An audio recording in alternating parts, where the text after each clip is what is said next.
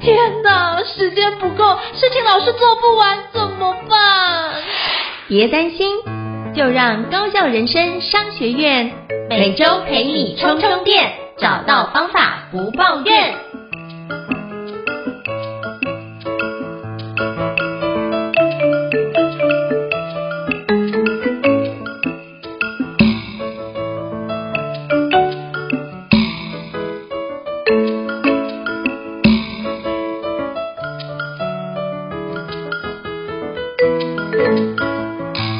大家好，欢迎大家来到高校人生商学院。我是赵应成，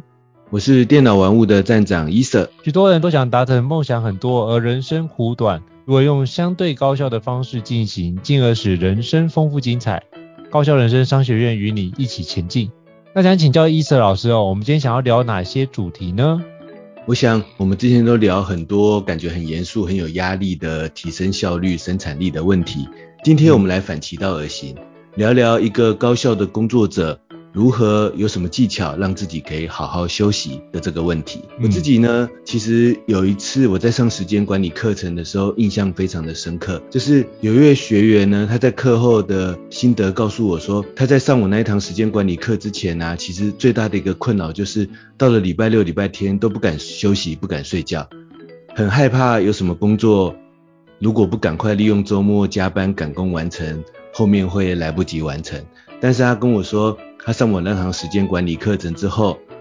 他觉得自己最棒的一件事情就是他在上个礼拜六的那个待办清单里面写下今天我要好好睡觉这件事情，然后那一天呢，他就让自己好好的休息，好好的睡觉，然后发现自己第二天变得更有动力，更有精神去做一些他想做的这个事情，他觉得这是他最大的这个收获。所以，其实我们确实很多人说不定是害怕休息，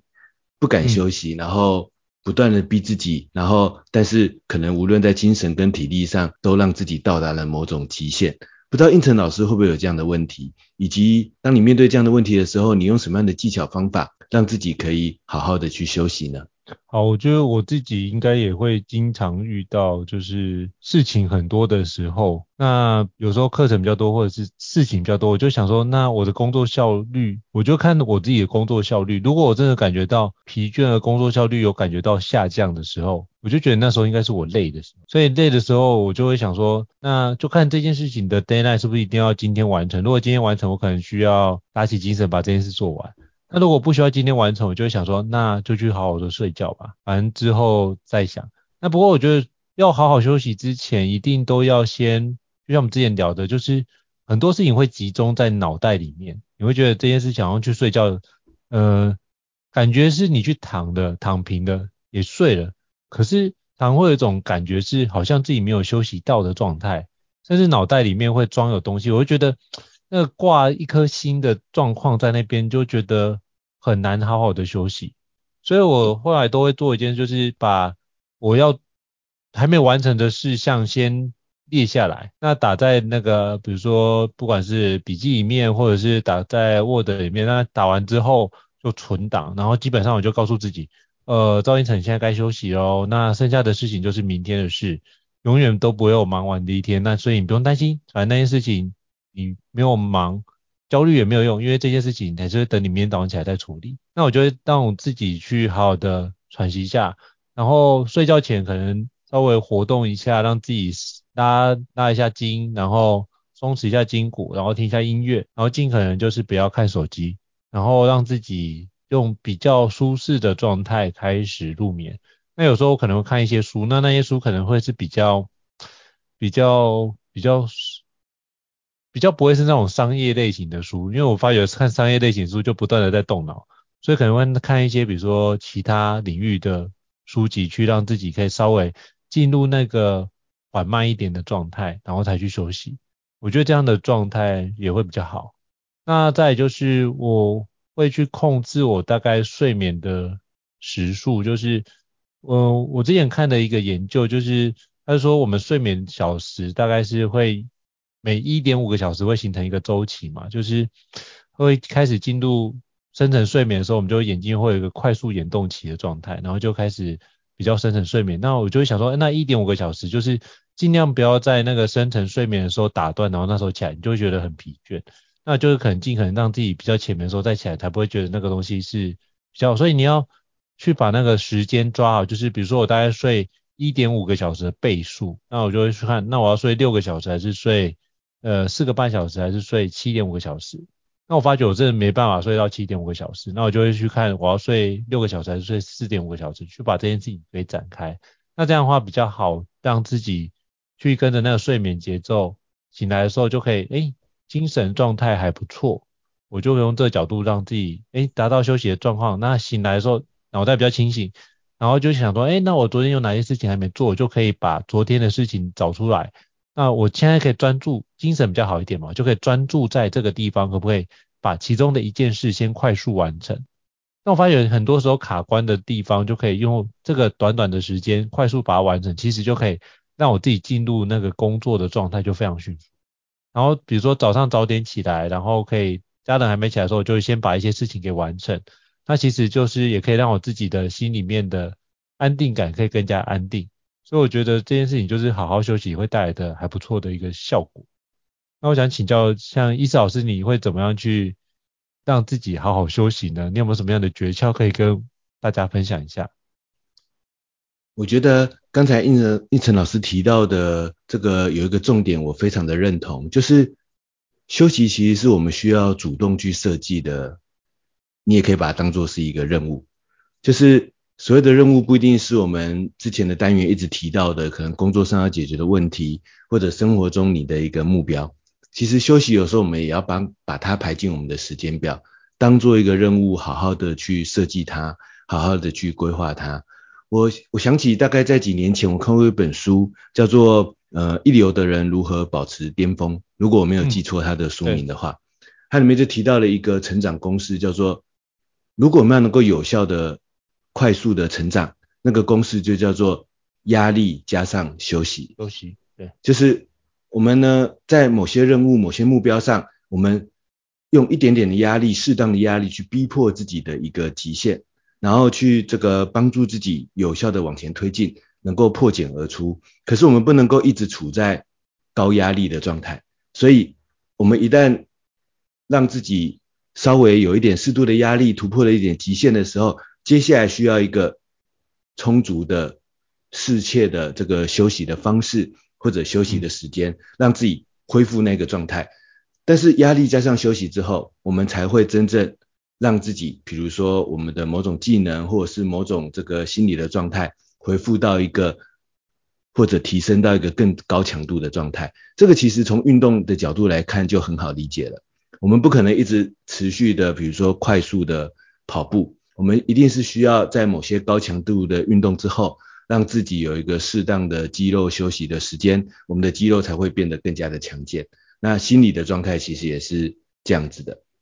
所以我自己呢，其实在这样的角度里面，我其实有两个小技巧，就是我每天的待办清单的安排，除了那些我同时要兼顾的部落格的写作，然后可能一个这个。课程的规划，或者是工作上的某些书籍，或者是任务的这个时间安排，甚至有时候让自己挑战一些高难度的课程，让自己挑战一些这个之前没有做过的可能工作上的新任务的时候，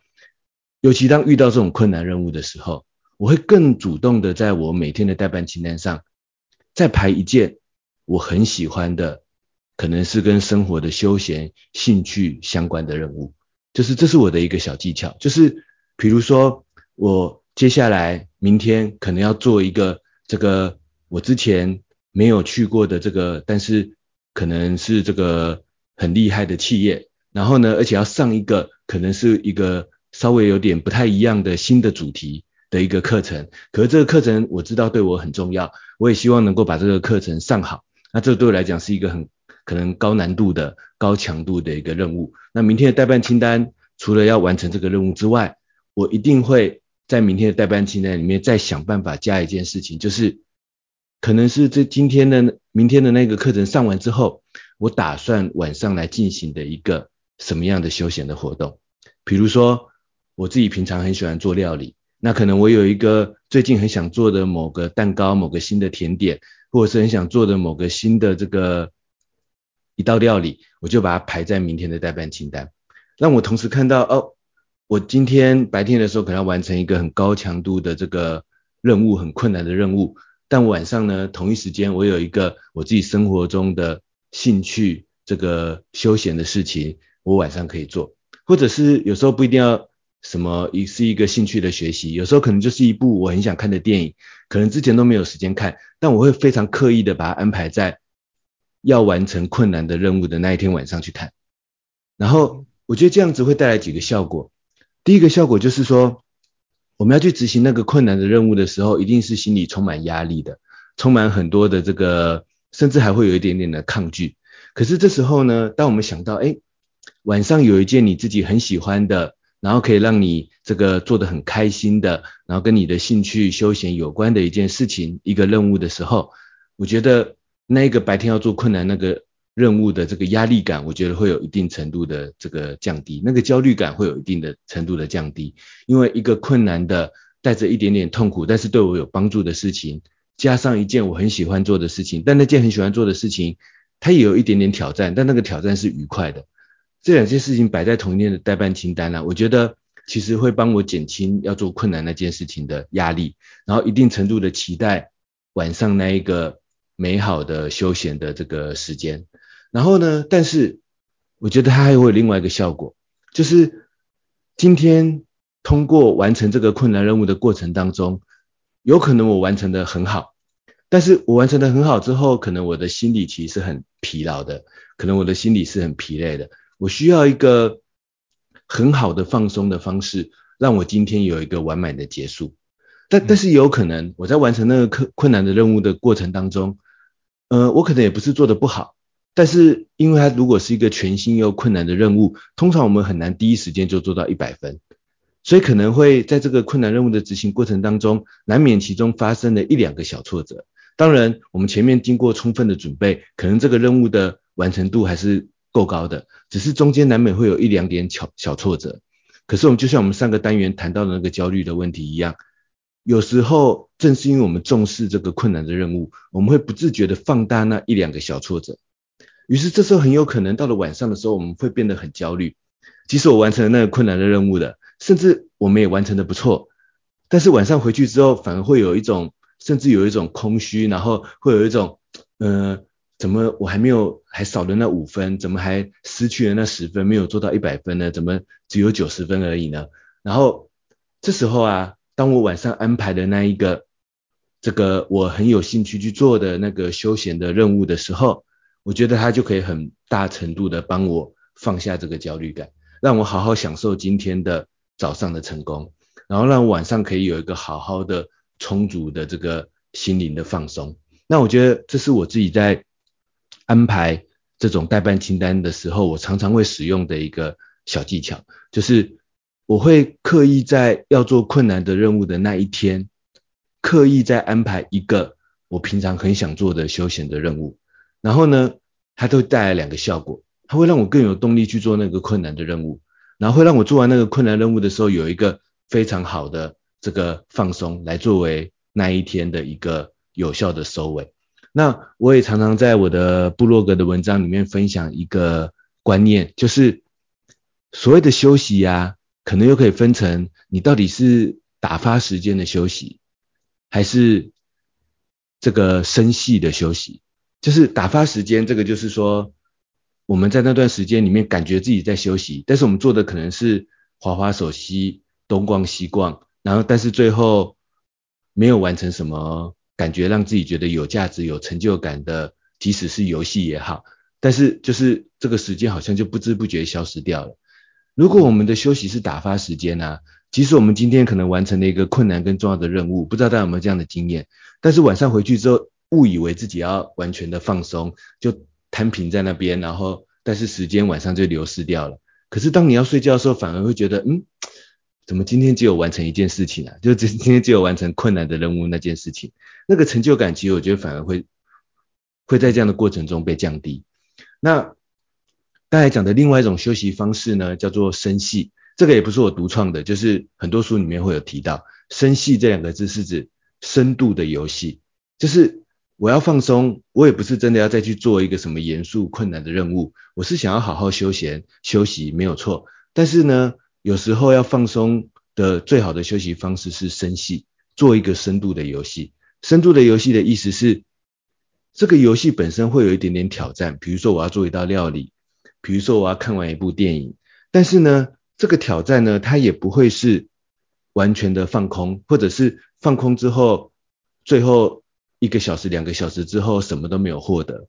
它最后会让我获得一个东西，比如说看完那部电影的启示，或者是做完一道料理，我就获得了一道料理。然后这件事情本身会有一点点挑战，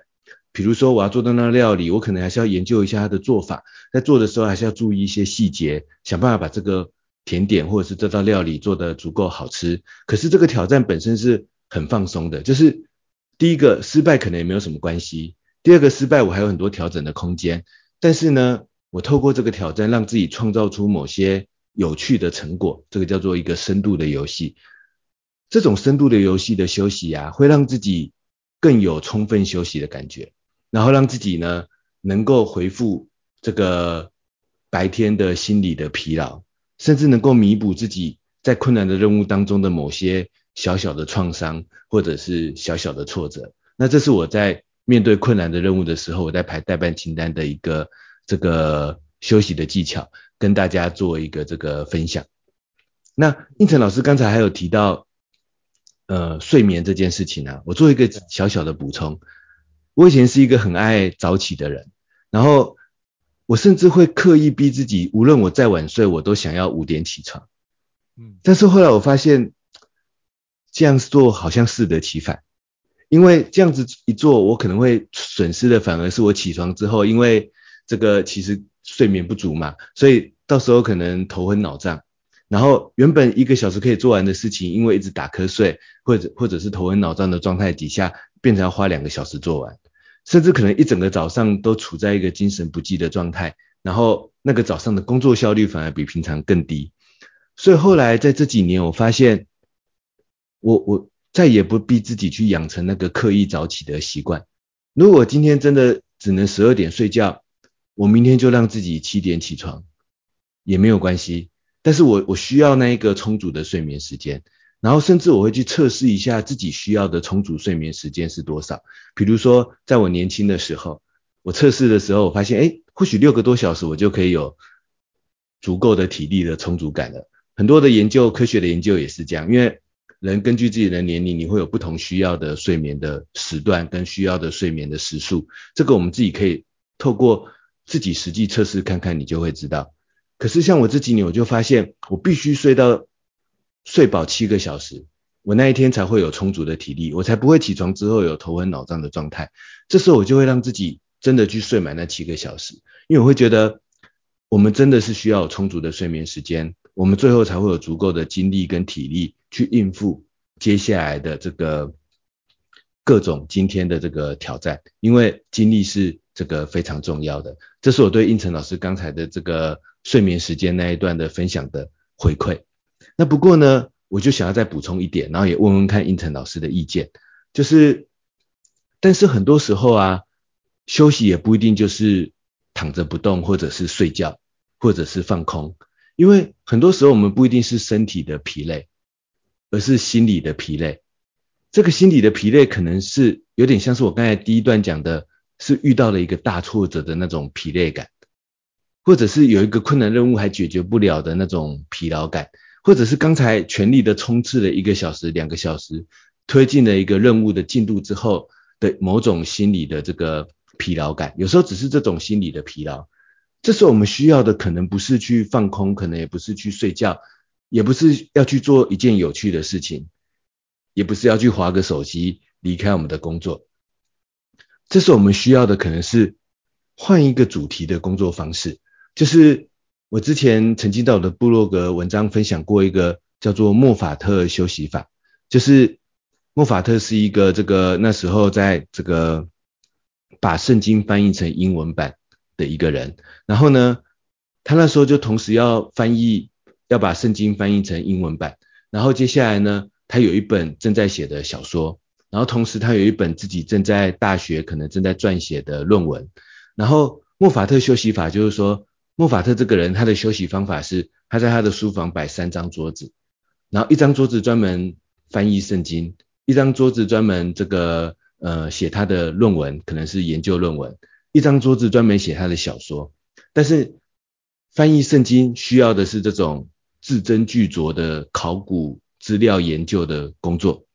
然后但是撰写论文呢，可能需要的是这个阅读很多参考资料啊，做很多这个科学数据的这个研究。但是撰写小说呢，可能需要的是很多脑中天马行空的灵感。那莫法特休息的方式就是，他翻译圣经翻译累了，但是累了的时候，他不是真的去休息，他换去写写小说。因为这时候大脑需要的机制就不一样了，一个是需要去仔细的研究校对的工作，但另外一个是让自己天马行空的想灵感。但是这时候让大脑切换另外一种工作状态，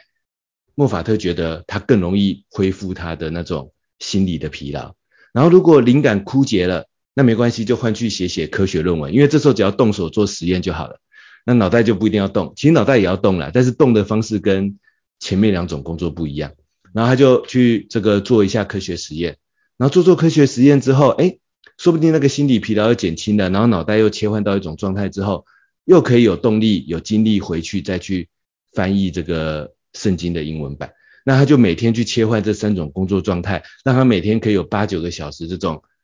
很高强度工作的时间，但也不一定真的就是中间需要很多时间去睡觉、放空或者是划手机啊。当然，当然他那个时代是没有手机啦，但是就去做一些这种休闲的事情，不一定，而是在不同类型的高强度工作状态中做切换，说不定也是一种有效的工作的方法。那不知道胤丞老师会不会有类似的经验，或者有什么类似的技巧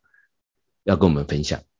我。这个我还蛮常用的，因为我也是之前看了你写的文章之后，觉得诶，其实可以不用休息就可以转换，所以我通常是，比如说我我会我会是反过，我是用那个所谓的输入跟输出的角度去思考，就是比如说像现在我写写文章写累了，我就去做输入的工，因为我刚输出完毕嘛，那就觉得诶，需要补充一些养分，那我就去输入一下一些需要的能量，包含是。做吸收资讯的状态，或者是我就去吃个食物，我觉得都是一种吸收，反正都是透过 input 跟 output 的两个部分去交错。那其实很多时候就可以让我自己在，就是不一定要休息，可是可以转换去做其他的事，就可以蛮好。那比如说像举个例子哦，那我比如说在搭高铁，比如有些资料还没有整理完，我就会利用高铁，比如说。可能我在高铁上讲课，不就是在平常上课，然后搭高铁的时候是不是就是休息？可我那时候就会做一件事，就是把当天的那个上课的观察报告，我就会在交通的路上把它完成，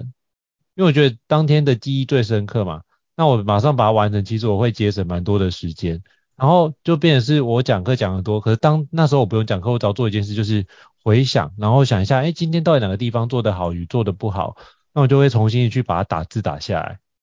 那这样的话，其实我就可以把今天的内容去梳理清楚，就知道说，那这个区块我哪个地方做得还不错，哪个地方需要做修正。来，如果什么样的建议可以给我我们的客户，那我就把这件事写完之后，就寄给那个窗口或是寄给伙伴。那我就会把今天这些部分当做完整的收敛。那我就觉得，哎，今天这件事情，我上完课之后，我后面有做检讨，把一切的这件事情，起码我有顺利的把我，嗯、应该执行的仪式或是步骤，甚至文书的作业一定的完成。然后就觉得，哎，今天这场这件事情有一个圆满的，呃，收敛。那我觉得这件事情，我就会把这件事情给收起来，就把从待办清单划掉，然后就完成这件事情。然后我反而觉得，哎，这样做完之后。就可以再重新回顾的时候，比如说今天课程上的不错，就可以重新回顾一下，哎，今天有哪个地方做的不错，我可以继续维持。然后哪个地方可以调整，我就可以想说，哎，那我就可以调整完才去做休息。所以当天的课程的内容就会当天做相关的迭代优化，把这些东西完成，就觉得，哎，其实今天我不只是上了一个不错的课，我同时把那个相关的内容也做优化。其实我只整体来说像是一件事，可是我会把它拆成变成两个任务。我心里面觉得，哎，我完成了两件事，我觉得这件事是蛮有趣，就是你刚刚说这个区块，如果你只是完成一件事，你可能觉得就完成一件事，反而会有那种满足感下降。那我后来发现，就是我原来一件事，如果可以把它拆解成前后两个部分，它就变成两件事，其实那个快乐感觉会上升。所以我反过来是用这种小技巧，让我自己觉得，哎，这一点做得还不错，然后去增加自己的那个自我肯定的状态。那这个东西做完之后，我就会看看，比如说有没有最近很喜欢看的电影啊，比如说像最近有几个影集，觉得哎很不错看的，就看大家回馈很不错，我就会把它记录下来。那我会做什么？因为很难有一个完整的时间去看这件事，我就会让自己，比如说，哎，我今天可不可以看个五分钟、十分钟？哦，我觉得都是一件很不错，因为根本平常找不到这个时间看，那我就会让自己往前推进一点点，但是不要过度沉迷。可是有完成，我就觉得，哎，这件事情是我有完成，就把它打勾。所以我就会把那些呃想要做的事情，比如说现在可能要看电影，可能那电影没有办法看，可能我下就是在把它下就是。可能在要下映的过程中，我可能就把它记录下来。然后比如说我们家有相关的那个频道，它如果是比如在像串流频道，如果它上架，我就可以从串流频道去看。哦，原来它上架，比如在迪士尼 Plus 的时候，在 Netflix 上架之后，我就觉得，哎，那我就可以在那个时间看个十分钟、二十分钟，起码我会觉得，哎，这件事情我很在意的事情，我可以有效的去把它推进，推进就觉得，哎，这件事情。我并不是没有做哦，而且我有做，我觉得光有做这件事情就值得肯定。那我觉得那时候就会有一个非常愉悦的状态，去让我自己比较好去休息。所以我觉得我还蛮认同你说的，就是一个高强度的工作可以搭配一个高强度的奖励，那这样的话可以让自己在很多的部分可以得到一个平衡的状态。所以我想要这部分 echo 一下刚刚易师老师这边提到的相关内容。胤丞老师的分享啊，让我联想到。也回想到我自己平常实际的工作流程，其实也常常会善用刚才提到的，像是莫法特休息法这样子的切换工作的方式。那我想说，我就分享我的具体例子来跟各位听众做一个交流。那除了我刚才讲的一个高强度的任务，我会利用再列一个休息的深细的任务来做一个平衡之外，那平常一整天白天的工作时间里面呢、其实我喜欢这样列待办清单。就是我的待办清单里面常常会有重要的任务，然后我需要做的行政的琐事，然后还有就是我自己人生中目标的，比如说电脑玩物的部落格文章，目前想要撰写的某一个文章的题目。通常我会把这三种类型的任务都同时会出现在每一天的待办清单。那这其实我在用它的时候，就是一种莫法特休息法的概念。当然，我可能先去做工作上最重要的一个任务。然后，但是做做做做到累了，这时候累了的时候呢，可能只是脑袋在想一个重要的企划规划，已经想不下去了。这时候我就会让自己切换到去做一些行政琐事的状态，就是这时候虽然累了，但身体其实还是有精力的。那这时候不如就拿来做一些原本不是很想做，但其实也不用太动脑的行政琐事，然后让自己有二三二十分钟、三十分钟的缓冲时间。缓冲一下，脑袋有一个休息，或许又可以回头去继续规划或者执行原本那一个困难的任务。那如果还是卡关，那这时候还有准备一个，比如说我日常想写的文章撰写的题目，这样的一个有点像是兴趣，但是也跟我的工作有关的这样的一个介于这之间的任务。那它需要的比较是脑袋的灵感，跟我对自己经验的重新的反省、复盘跟挖掘。那这时候我就会来处理这样的一个任务。然后处理处理了，再回去做重要的任务。所以我觉得各位听众，你不妨也在你日常的工作流程里面，为你的任任务来设定几种类型，比如说重要任务、行政琐事，然后文章的撰写，这是我为自己的任务设定的三种类型。我每天的待办清单都会准备这三种类型的任务，然后呢，让自己在这三种任务之中做累了，就切换到另外一种，然后做一做，再切换回原本的重要的任务，做不下去了，就再切换回另外一种类型的任务，然后诶做一做有成果了，再切换回这个重要的任务，甚至啊，我的重要的任务还会把它每一天同时准备两三种重要的任务，就是这是我自己多年来累积下来的一种工作的习惯。有些朋友可能是习惯说，我利用一天的时间，一口气的把一个重要的任务，利用今天三四个小时的连续的这个时间，把它一口气的做完。但是我觉得我自己在工作上，第一个，我的时间常常被切得很碎，常常会被要叫去开会，有什么临时的任务，所以我很难有那一整天完整的三个小时的空档，可以一口气把一个重要的任务完成。然后另外一个角度是，一我一口气有三四个小时的时候，我发现我不一定可以把那个重要的任务完成，因为这就像是我们做一件事情专注了一个半小时、两个小时之后，很有可能就累了。很有可能就疲劳了，很有可能脑袋就想不下去了。这是我硬盯出来的，那多出来的一个小时可能是没有效率的，可能什么东西都想不出来，可能原本需要三个小时的事情会变成要四个小时。如果我要再去硬盯那多一个小时、两个小时的事事情的话，所以我现在反而是习惯说，我每天都同时准备两三个重要的任务。这两三个重要的任务可能是这个礼拜结束之前需要完成的，或者是可能是下个礼拜需要交付的。但我从这个礼拜一开始，我就每天准备两三种、两三个重要的任务，然后每天推进一点点。这背后其实有个概念，就是除了我每天推进一点点，让每天都有进度，也预防那种很多临时的意外之外，让自己提早做之外，其实还有一个需求，就是莫法特休息法的概念。因为我可能今天重要的 A 任务做累了，做了一个小时做累了，没关系，我就先去做重要的 B 任务，然后也也做一个小时，做累了我就再去做 C 任务。也在也做一个小时，那虽然 A、B、C 任务都没有完整的做完，但是他们也都推进了一个小时该有的成果。那明天我再用一个全新的状态继续推进他们的下一个阶段的成果。但是我今天呢，做 A 任务的时候可以保持 A 任务的高效能，做 B 任务它的任务类型可能不一样，但可以保持 B 任务的这个高效能。那如果呢，你常常有要专注一个任务，一整想要一口气一天做完一个任务，但发现第一个没那个时间。第二个，反而到了两个小时之后，效率就开始降低了。说不定你也可以试试看这样子的一个这个做法。好，那讲到这边呢，我想要帮听众再来延伸问一个问题，就是说到最后，伊瑟老师跟这个胤丞老师好像都在逼大家要一直工作，就是 一直切换各种不同的工作。不过当然，刚才我们两位其实也有提到，我们其实有一些休闲的技巧的，所以这边我想来就是分享一下自己。具体的休闲小技巧，也问问应成老师有没有，我们就不要再讲工作了，我们就讲真正的休闲休息的小小技巧，有没有还有什么？那应成老师刚才有分享他看电影的小技巧嘛，所以我这边也想分享一个，我自己也很喜欢用看电影这种事情来当做自己的这个休闲。但是啊，我自己有意识到一个状况，就是如果说我今天接下来有一个小时或两个小时的空档，我觉得诶，现在可以来看。电影了，因为我也是一个很喜欢看电影的人。可是如果我没有做任何准备的时候啊，很有可能我那晚上出现的两个小时的空档是看不完一个电影的。因为当这时候我们可能会有个动作是说，啊，我现在有个休息时间了，是不是来看一部电影呢？这就开始打开 Netflix，或者是打开这种 Apple 或 Google 的电影商店，准备来租一部电影来看，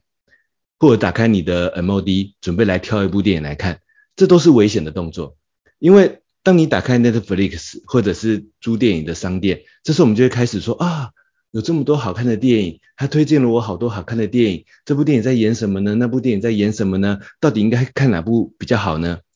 如果你有曾经做过类似的动作，东转西转，常常不知不觉一个小时的时间就不见了。然后呢，你就发现你有没有两个小时的时间看电影，但一个小时的时间在找你要看哪部电影。最后剩下一个小时，你发现你看不完，看不完一部电影，那这时候要不你就是多熬夜一个小时看了部电影，可是我就牺牲了明天的体力。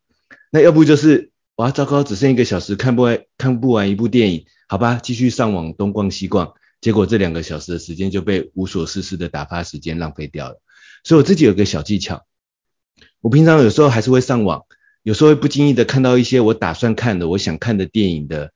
清单，我看到别人推荐一部电影，觉得自己也想看。我自己我自己有一则笔记，叫做“我想看的电影”的笔记，就是那那则那则电影那个笔记的标题真的叫做“我想看的电影”。然后呢，里面就会平常就是，比如说我看到应成老师可能推荐了一部电影，他在 Facebook 介绍了一部电影，我想看，我就把那个名单加进去。然后呢，而且我加的时候我就会调整顺序，就是我是把它列成一个待办清单的概念。我当下最想看的，我就把它摆在第一个。然后比较不想看的就往后排，每加一部电影就想说，哎，我应该把它摆在最想看的第一个位置，还是比较不想看的后面的位置。所以呢，当我每次遇到那个空档两个小时想看一部电影的时候啊，我绝对不会让自己打开那些平台，因为那个那些推荐都是陷阱。我会让自己打开那一个我想看的电影的笔记清单，然后我也不犹豫，我就看我列在上面的第一部电影，然后要不就是把它租下来，要不就是立刻打开 Netflix，然后去看那部电影。但是这样我可以充分利用那两个小时的时间。所以我我其实有很多这样的休闲清单，看电影有这样的休闲清单，我有一个清单是我想看的书的清单，然后上面有一个排序。我有一个清单是我想打的电动的清单。如果常看电脑，我们的朋友知道我很喜欢玩游戏，所以我其实也有一个我想玩的游戏的清单，然后我也有一个想跟小孩玩的桌游的清单。我这些休闲都有一个清单，这个清单都有一个我最想玩的，跟我有点想玩的这样子的一个排序。然后当我利用那个遇到那些空档时间的时候，我第一时间是先打开我自己那个笔记清单，我就挑第一个，然后来做，来去充分利用那些空档的时间。可是这样利用完成之后，我会觉得自己。真的好好利用了这一个小时或两个小时，完成了一个完整的休闲。我觉得完成了一个完整的休闲这件事情很重要。不要说最后这个时间不够，然后东摸西摸，然后让这个时间被消耗掉。试试看这样的小技巧，让自己可以充分的利用完完成一个完整的休闲。这是我在做休闲的时候的一个小技巧。不知道应成老师有没有什么样的休闲的真的休闲的小技巧，想要跟大家补充或分享的呢？好，就是我觉得你刚刚的技巧，我觉得蛮好的。那我自己会，因为我喜欢看漫画，所以我就会，比如说手机也会有那种漫画的 app。那这些事情就会看哪个时间点，比如我空档五分钟、十分钟，我就滑一下。那就是看一下，哎，最近有没有什么我在追的，像是有一些常看的漫画。那我就可不可以把这件事情可以展开去看一下？哎，最近的一集更新的，那我就把这件事阅读一下。哦，比如说，呃，航海王的那个和之国，哦，即将结束，那即将迈入最后的一里例如，我就发觉，哎，这件事我就可以 update 这个区块。那我就让自己保持在那个环境。那有时候你看这集会忘记前面那一集，那怎么办？我就想，哎，我在看那个蛮快，大概。两分钟，我大概就会看完一画，就快速滑一下。那我就让自己补前面跟后面前面的几画，再把它补起来。我就知道哦，这大概是怎么样的。我反而是从会逆向去看漫画，就是从最新的一集往回看。那这个部分刚好是倒叙法的方式去做。可是我觉得哦，我倒叙法去把我上次遗忘的内容把它接起来，我自己脑中就会把它顺序法再走完一遍。我觉得诶，这个蛮对我来说蛮有趣的。所以我就可以用不同的角度去看待这件事，可是我就可以用这个帮帮助我，可以快速的去进入休息的状态，然后可能五分钟，好，时间到，我就会，我觉得有一个很重要的概念就是休息的时候，时间到就不要留恋，不管是工作也好，或者休息也好，我觉得就是给自己设定一个时钟，那时间到就是时间到，那在时间中你就尽情的享受，就不要管其他部分，然后时间到之后就停下来，然后。让自己回来，比如说你要是工作的状态，还是说等一下要去做睡眠的状态，我都会说，哎，反正都到此为止，剩下的就明天再补。那如果真的很有动力想，哎，我这个可不可以多做一点？那可不可以多做？好，那我再做一个 session，等下再看一集或两集，其实可以帮助我有效的去把这个事情往下展开。可是你就觉得，哎，我其实还有一点动力耶，哎，我想看漫画，那我就可以把你刚刚讲的这样的一个动能把它维持住，然后。就再多做一点点事，然后再把这个完成。我就觉得，哎，这件事情我有一个完整的一个交代，所以我觉得一个完整的休闲活动是一件很重要的事。那加上我如果玩游戏，我后来发现玩游戏在挑游戏有一个小技巧，就是我不会去玩那种就是比如说艾尔登法环，那我就绝对不会玩，因为我发觉我没有时间坐在那个地方那么久，所以我就玩的游戏都是以。五分钟到十分钟为一局的赛局，就是玩完之后就休息，玩完之后就休息，没有过没关系，就等一下再继续，之后再继续来。所以我就不会去玩那种就是 RPG 游戏，对我来说可能太长的时间，所以我可能挑一些就是可以让我瞬间转换，比如说呃开心水族箱啊，或者是那种就是其他类似的游戏，比如说那个射击游戏啊等等等。那这件事情就是一局玩完，我就可以往。后面迈进，或者是这关关卡过了，我就往下一关迈进。那你就发现，哎，只要多打几次，其实很多时候都会往进阶的部分去。所以其实就算我不氪金，可是你会发现，哎，你的等级可能因为每天持续有在锻炼嘛，人家可能是玩个游戏玩一玩就没有兴趣，你就没有玩。所以这个部分大概玩个一个月或两个月，你会发现那等级就会练到一个很不错的一个状态，可能是人家要氪金才会达到的效果。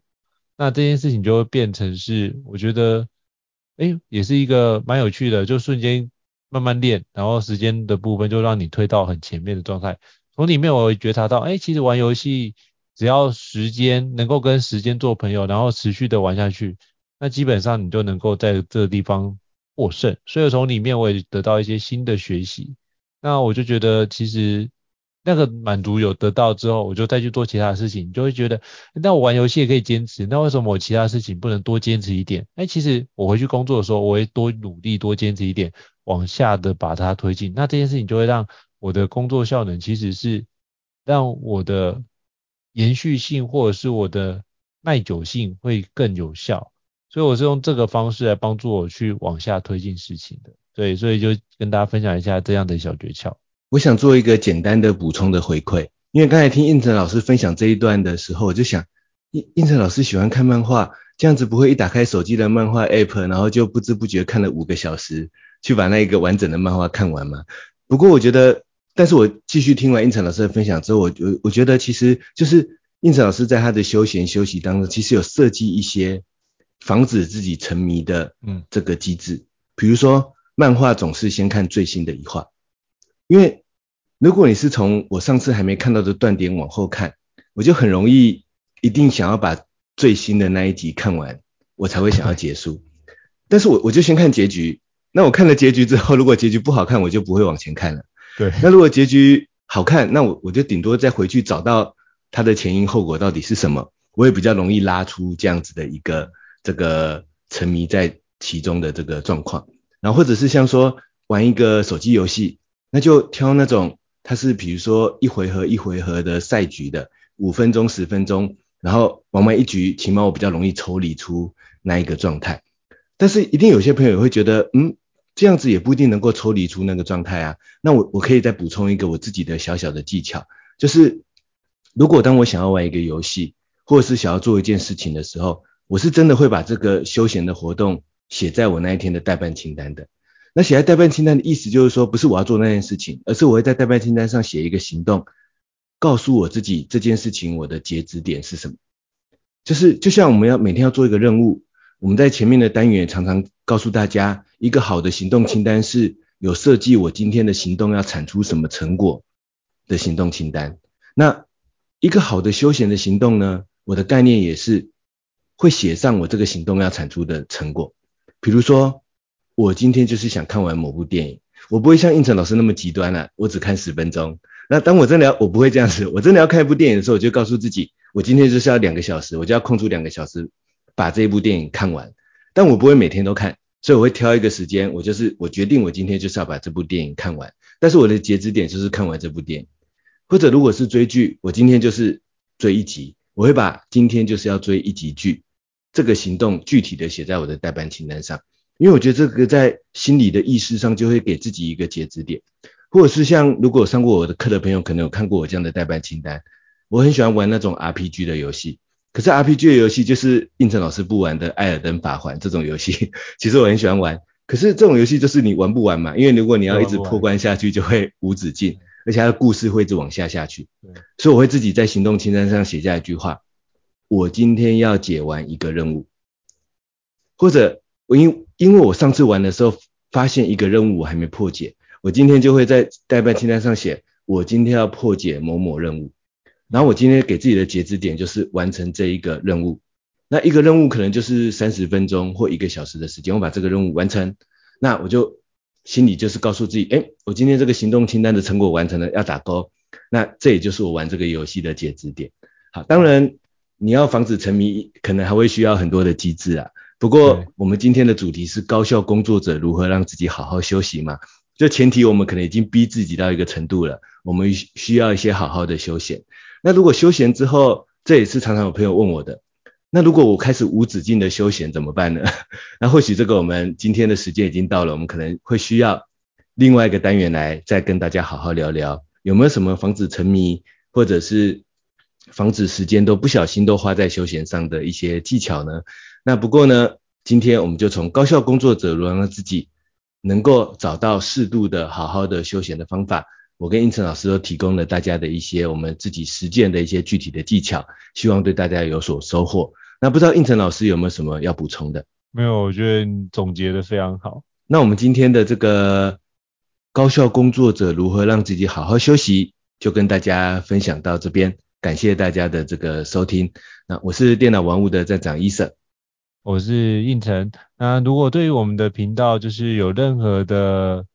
的。建议都欢迎，就可以写那个读者分享来跟我们分享，或者有什么提问都可以跟我们讲。那或者是在平台上可以给我们五星按赞哦，都是对我们最好的支持，好吗？那再次感谢伊瑟老师一起的对谈的交流，那也希望自己能够带给各位可以如何好好休息，让各位可以更有效的去做高效工作者这部分。那我们下次见喽，拜拜！大家下次见，拜拜。